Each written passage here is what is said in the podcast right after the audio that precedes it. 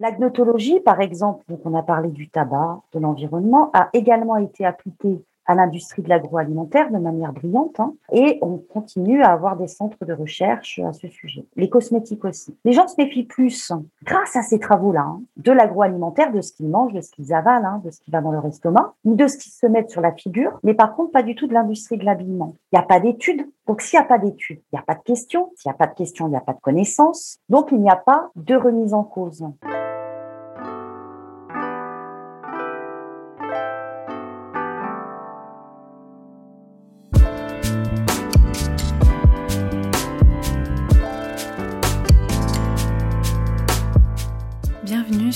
Qu'est-ce que la mode? Le podcast qui vous invite dans de multiples discussions autour de cette unique question Qu'est-ce que la mode? Je m'appelle Elsie Pommier, je suis designer de l'individu. J'accompagne les professionnels à travailler l'habillement comme un support d'expression et de communication. Dans ce podcast, je vous partage mes discussions avec ceux qui façonnent la mode. À la découverte de savoir-faire, de façon d'être, d'histoire et de culture, on comprend vite que la mode est loin d'être banale. Alors, retrouvez un épisode chaque lundi sur toutes les plateformes d'écoute. Vous pouvez aussi vous abonner à la chaîne et soutenir la production sur patreon.com slash qu'est-ce que la mode. Habillé, habilleur, bonne écoute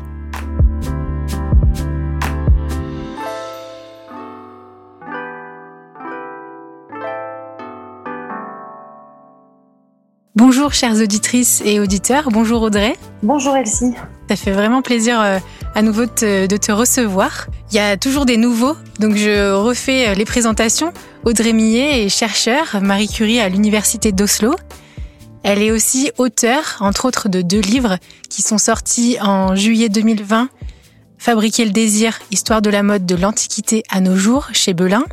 Et le dernier, en mars 2021, le livre noir de la mode, création, production, manipulation, qui est sorti aux éditions Les Pérégrines.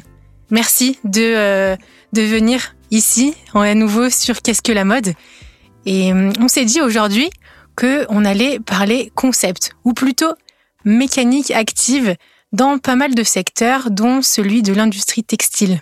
Et face à celui-ci, on va parler science, un domaine de recherche aussi euh, émergent, l'agnotologie.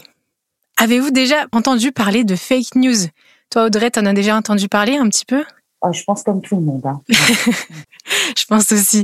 Fake news ou info euh, fallacieuse, un, fox ou info fallacieuse. En anglais, ça passe toujours un peu mieux. Hein. On aime bien notre franglais et c'est toujours plus cool. Mais en fait, si on revient à la définition même, c'est assez violent quand même. Euh, c'est des informations diffusées dans le but de manipuler ou de tromper le public. Donc c'est pas une simple rumeur. Et puis la mode, ben voilà, l'industrie textile, de l'habillement, elle n'en est pas moins préservée. Alors on voudrait euh, parler de ces fake news et de l'agnotologie. Je le répète parce que c'est un mot euh, un peu euh, nouveau, un peu compliqué. D'ailleurs, Audrey, qu'est-ce que c'est? Alors l'agnotologie, il ne faut pas en avoir peur hein, de ce mot. dès qu'on sait l'écrire, on sait le prononcer, comme beaucoup de mots. En fait, ça vient du grec agnosis et ça signifie ne pas savoir. Donc c'est un peu différent quand même de la fake news, parce que la fake news, c'est une nouvelle, une information qui est fausse. De fait, on a dit une grosse connerie. Euh, L'agnotologie, c'est ce lieu dans la production scientifique, intellectuelle, littéraire, où on ne sait pas. C'est quelque chose qu'on ne sait pas. Euh, cette science, euh, ce, ce, morceau de science a été inventé par un historien des sciences. Voilà. Euh, donc c'est toute une équipe en fait d'historiens des sciences et des techniques qui travaillent là-dessus. Euh, Robert Proctor, qui a publié dès 1995 des ouvrages dessus. Donc qu'est-ce que l'agnotologie C'est en fait un chercheur qui va étudier la production culturelle de l'ignorance, c'est-à-dire comment on va produire pseudo-scientifiquement l'ignorance, le doute et la désinformation à l'échelle culturelle. Donc je répète, l'étude de la production culturelle de l'ignorance. C'est une science. Ça fait partie des sciences. Actuellement, c'est aussi surtout une méthodologie pour les intellectuels. Alors, qui est beaucoup plus répandue euh, aux États-Unis, parce qu'aux États-Unis, en fait, il y a des centres de recherche tous les 15 kilomètres. Hein. Le pays est énorme. Donc, on peut multiplier hein, les euh, différents types de recherche et différentes thématiques. et beaucoup moins quand même en Europe. D'ailleurs, c'est un terme qui n'est pas connu du CNRTL, donc le Centre national de ressources textuelles et lexicales, qui est un outil mis en place par le CNRS. Donc, d'où ça vient, en fait? C'est Robert Proctor, hein, qui est en fait un historien du tabac, vraiment un intellectuel en histoire des sciences, euh, qui a édité un ouvrage collectif, Agnotologie, dont on n'a jamais entendu en gros parler en France, il y a deux personnes qui sont au courant, hein, et qui se demandent comment et pourquoi nous ne savons pas ce que nous ne savons pas. C'est-à-dire pourquoi il y a des choses qui ne sont pas étudiées, euh, même si à un moment on en a parlé une fois, on s'est questionné sur une problématique, Comment ça se fait qu'on n'a pas cherché à répondre à cette question et qu'on est passé par d'autres questions pour tourner autour de la question première? Donc, cette science, pour Robert Proctor, a pour but de produire de l'ignorance sur toute la population. Donc, c'est, il y a aussi une sociologie de l'ignorance qui existe, une politique de l'ignorance. Cette euh, discipline a une histoire hein, et elle commence, elle a, elle a été d'abord étudiée par les historiens du tabac au moment où on commençait à se demander si le tabac et tout ce qu'il y avait dans les cigarettes était dangereux pour la santé, et notamment le lien avec le cancer du, poumon, entre autres. Et lorsqu'on a posé cette question, des scientifiques ont débarqué, et je vais déguiner à scientifique, et ont par exemple publié des articles à l'apparence sérieuse expliquant que, je cite, hein, ceci est véridique, les cancers du poumon étaient plus nombreux lorsque vous étiez né en mars, ou les cancers du poumon étaient plus nombreux lorsque vous étiez chauve. On trouve d'autres excuses. On met l'attention sur autre chose. Or, l'ignorance, c'est le pouvoir. Hein. L'ignorance, c'est le pouvoir, mais en même temps, on pourrait très bien se dire, euh, moins j'en sais, mieux je me porte. oui, alors ensuite, euh, je ne suis pas persuadée que la population du tout est comme ça, surtout quand on parle de mm. décès. Hein. Elle a envie de savoir. Mais la technique, la méthodologie, pas la méthodologie, la technique développée, la technique de diffusion par ces pseudo-scientifiques hein, euh, pour créer le doute. Ah, mais le cancer du poumon, euh, ça arrive aussi plus aux chauves et plus à ceux, à ceux qui sont nés en mars. Où on n'est pas sûr, hein, ça pourrait être aussi l'alimentation d'ailleurs. Cette technique-là, en fait, elle est quand même hyper bien rodée et ils ont eu des moyens extrêmement puissants, des relais extrêmement puissants pour diffuser leurs idées, leurs fausses idées. Hmm. Donc, comment on crée le doute? Comme toute science, il y a une méthodologie et la méthodologie, comme tu aimes bien le dire, du pas tout à fait faux. Et euh, comme tu le disais aussi, euh, c'est basé sur des études scientifiques. Voilà, alors des études pseudo-scientifiques, hein, euh, mais surtout qui ont des grands relais, par exemple sur des sites internet qui ne ressemblent pas à des sites internet de complotistes, hein, qui sont bien montés, avec, et on l'a énormément vu aux États-Unis, des scientifiques qui ont écrit ces informations du doute mais des scientifiques qui euh, appartenaient aux plus grandes institutions, donc avec un sacré CV. Techniquement, on doit les croire, hein, enfin, on y croit. Et en fait, ils ont trouvé plusieurs méthodes pour attaquer. Donc là, on est dans des livres vraiment des années 90. Hein. On a attaqué d'abord le tabagisme et ses risques sur la santé, euh, également le réchauffement climatique. Hein. Donc ils ont fait du trou de la couche d'ozone. On a tous entendu des conneries pareilles. Hein. Quelque chose qui n'existe pas. Euh, ils se sont attaqués aussi au lien entre l'amiante et la santé, au tabagisme passif, aux pluies acides. Donc, la cible, en fait, de ces pseudo-scientifiques, leur méthodologie, c'est de discréditer les scientifiques qui, eux, bossent dans leur laboratoire et démontrent les problèmes et les risques sur la santé.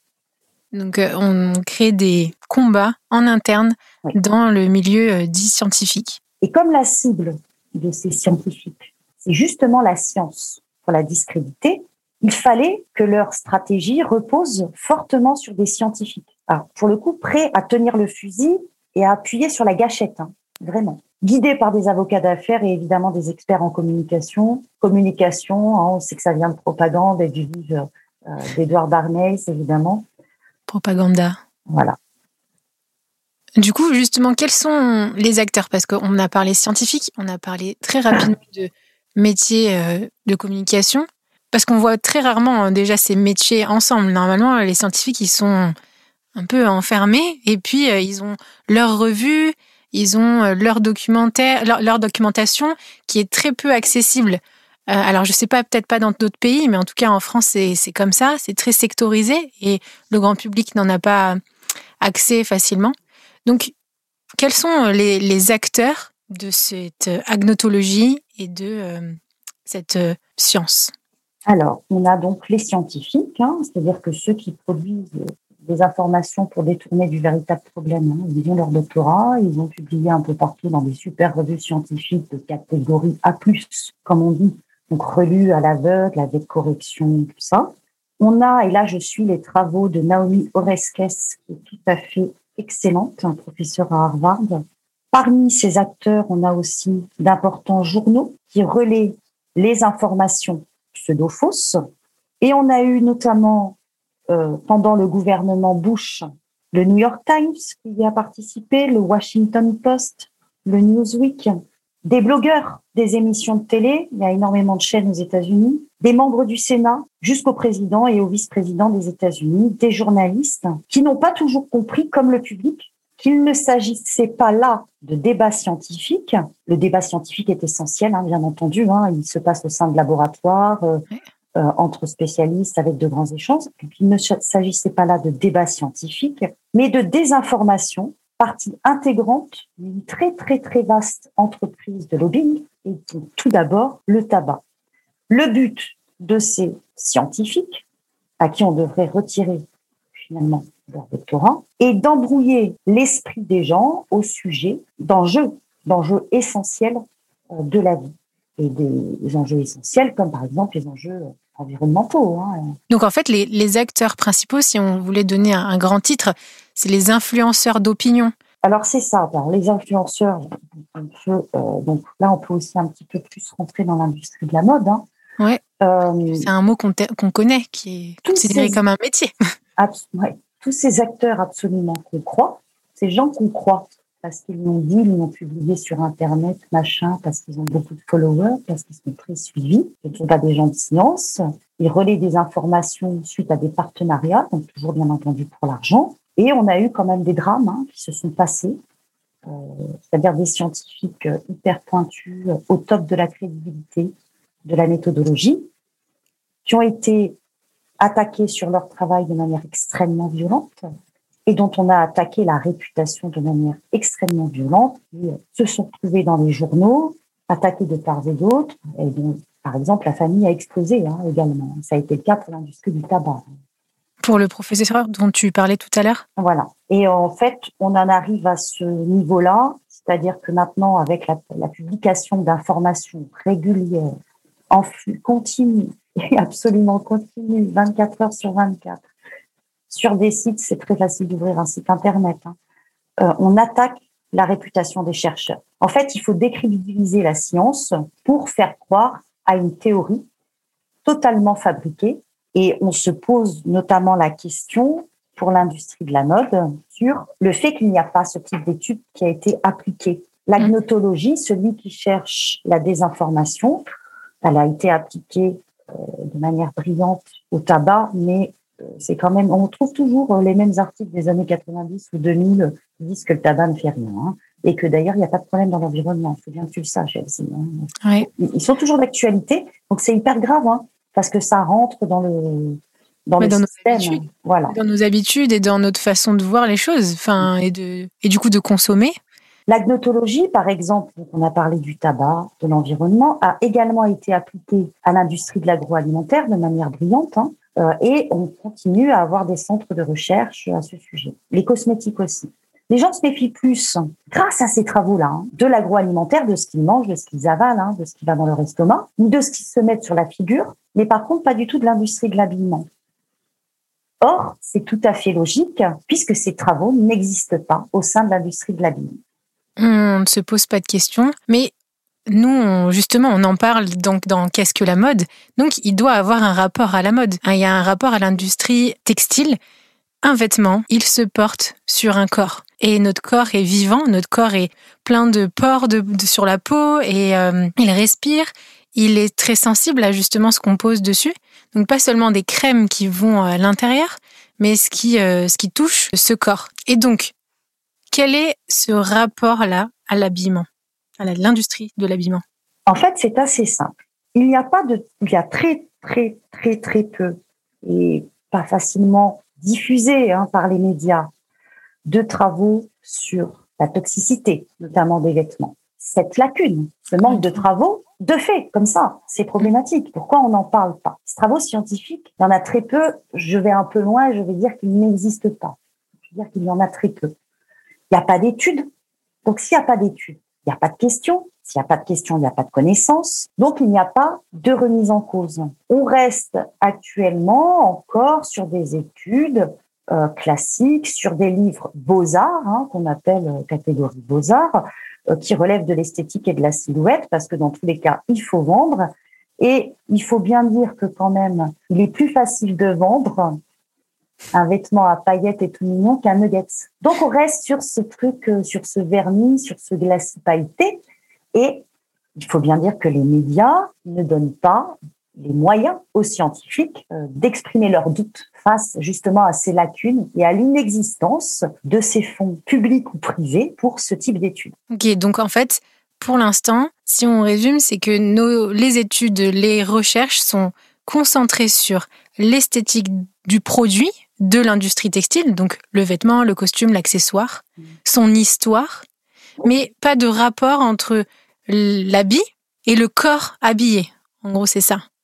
On peut avoir aussi des problématiques de genre, tu vois, des études un peu, euh, euh, les nouvelles études qui, se, qui croisent hein, l'étude du vêtement, euh, la psychologie aussi, on a fait un peu de sociaux, mais le lien entre science et habillement, il n'est pas encore fait. Pour l'instant, hein, Oui, pour l'instant. Mais ça remettrait euh, beaucoup de choses en question puisque euh, bah, le vêtement, tout le monde en porte. Et puis, euh, ça remet en cause une sacrée quantité, une sacrée masse, une sacrée consommation aussi de masse. Et, et ça, c'est du viral qu'on n'aimerait pas trop avoir en fait. C'est pas hyper sexy pour vendre du vêtement. Voilà. Quels sont les moyens pour convaincre? Alors, on va convaincre, enfin, les, euh, les fossoyeurs hein, de la véritable information euh, vont convaincre à partir des médias hein, euh, en éludant en fait ces questions qui gênent. Hein. alors, pas tous, hein, il y a quand même des journalistes qui ont une carte de presse et euh, l'utilisent pour informer euh, véritablement et ne font pas que tester des cosmétiques. Techniquement, on utilise les médias et c'est vrai qu'on en a du mal à critiquer, par exemple, ce qu'il pourrait y avoir dans un parfum ou dans un vêtement, si sur la page de droite, on vend notamment ce vêtement, ce parfum. C'est contradictoire. Donc, il y a un vrai problème, en fait, de financement hein, d'annonceurs et les moyens pour euh, détruire cette pseudo-information qui n'existe pas, hein, celle qui pourrait être méchante pour le vêtement, c'est également hein, d'attaquer personnellement sur la méthodologie scientifique, les vrais scientifiques. Donc à nouveau, cette guérilla en interne dans le milieu scientifique. Et en plus, donc là tu soulignes aussi ce point euh, très important, c'est la médiatisation, la force de parler plus fort que l'autre aussi. Plus, fort que l'autre. Et puis euh, euh, le buzz, le buzz, on le trouve ailleurs. Il y a toujours moyen de trouver du buzz ailleurs. De toute façon, le buzz se crée. Donc, il est tout à fait facile hein, de contourner le problème et de dire ah bah cette semaine je ne peux pas en parler. Donc, on contourne le problème. Ça a des conséquences. Hein. Oui, justement, euh, c'est quoi ces conséquences concrètement?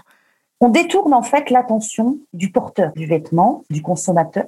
On va le noyer dans l'information, on mmh. va le noyer dans les jupes, on va le noyer dans les visuels, on va le noyer dans l'esthétique, on le noie dans la formation. Mais le consommateur, il faut aussi qu'il arrive à se raccrocher à quelque chose, c'est qu'il y a des scientifiques. Alors évidemment, euh, vu qu'ils ne sont pas publicisés, c'est compliqué hein, pour lui de les trouver. Puis à la fois, c'est pas son job hein, d'aller chercher, euh, qu'on soit bien d'accord, on est censé lui donner l'information. Et rappeler ce qu'est un scientifique, hein, euh, c'est quand même une personne qui ne va pas choisir l'argent. Un scientifique, c'est quelqu'un qui va appliquer avec rigueur des idées, des méthodes scientifiques et euh, qui va faire passer ses opinions euh, absolument pas dans son article quoi. C'est pas son job quoi. Lui il, il, analyse euh, il décrit et il en tire les conclusions qui sont possibles de tirer ou des hypothèses quoi. Alors il y a toujours aujourd'hui à cause de ces cette désinformation un scepticisme scientifique. Oui mais est-ce qu'il est vraiment scientifique? On comprend les gens. Puisque des charlatans nous ont expliqué clairement que le tabac, ça faisait pas de mal. Donc, comment croire? Alors, il faut multiplier les sources. Mais alors, ça, on l'entend souvent. Mais c'est quoi une source? Ouais. Alors, une source, ça s'analyse déjà par la qualité du support. Un blog, hein, euh, c'est pas un journal de presse. C'est par ailleurs, on pourrait me rétorquer que compte tenu euh, des annonceurs des journaux de presse, on se pose des questions et vous avez raison. Il faut également se renseigner sur la qualité de l'auteur. Mm. D'où vient cette personne euh, Qui c'est? Oui. Avec qui il travaille?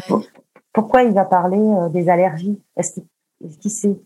Il y, a, il y, a, des journalistes qui sont spécialisés et heureusement c'est formidable. Et s'interroger sur la méthodologie employée, d'où viennent les statistiques euh, qui sont balancées, est-ce qu'elles n'ont pas l'air louches? Interroger. Alors le problème, c'est, moi je pense que c'est pas au consommateur de trier chaque information qui lui arrive parce qu'il est noyé. Donc, c'est vraiment aux gens à l'extérieur, sous recherche publique ou privée d'ailleurs. Il y a des recherches privées qui sont tout à fait excellentes, euh, de poursuivre hein, euh, cette quête euh, du savoir. Oui, le consommateur ne doit pas devenir lui-même chercheur, enfin, dans, le sens avoir toute cette méthodologie et de, trier et tout ça.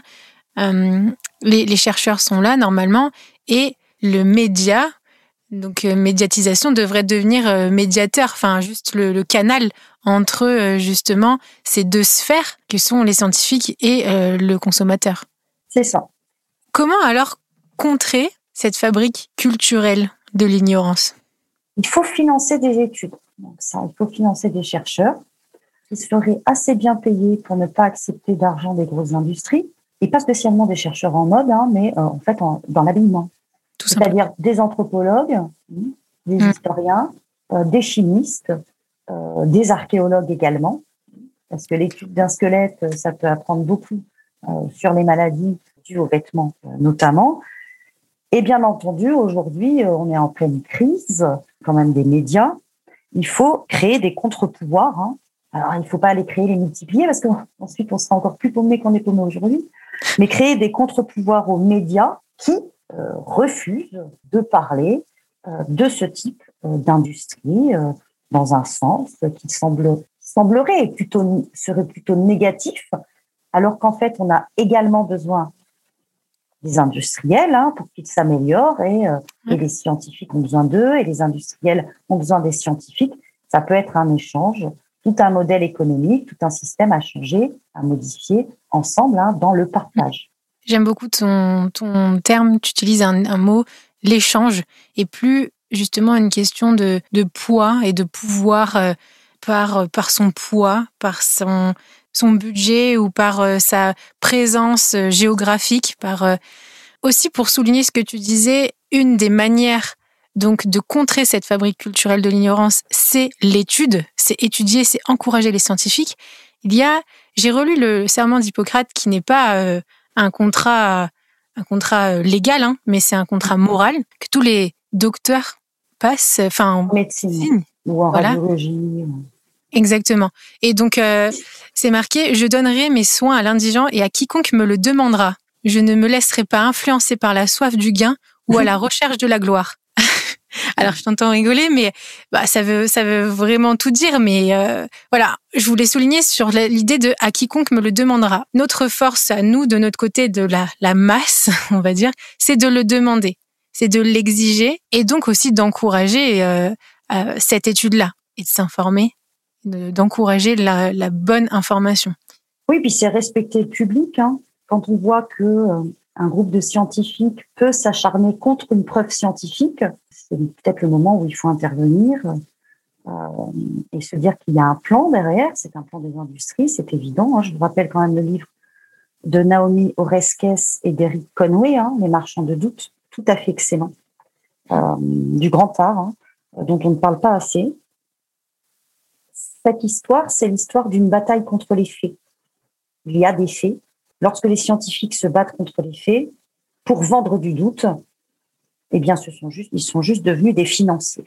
Merci pour euh, ce point euh, d'exclamation. c'est même pas un point final, c'est un point d'exclamation.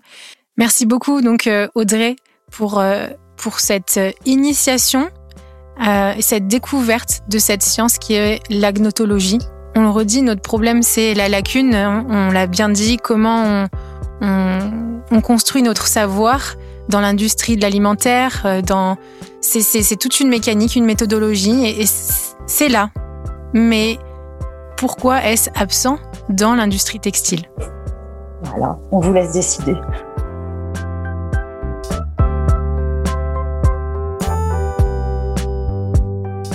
Si ce podcast vous plaît, parlez-en autour de vous et partagez votre avis signé de quelques étoiles sur Apple Podcast. Vous pouvez aussi soutenir Qu'est-ce que la mode sur patreon.com. Et oui, ça se fait pas tout seul, mais avec des contributions à partir de 2 euros, vous faites perdurer ce podcast et gagner en qualité de production. Je vous remercie en tout cas pour votre écoute, votre soutien, toutes ces discussions sur LinkedIn et Instagram. Toutes ces rencontres sont vraiment édifiantes. Encore merci et habillé, habilleur. À la semaine prochaine.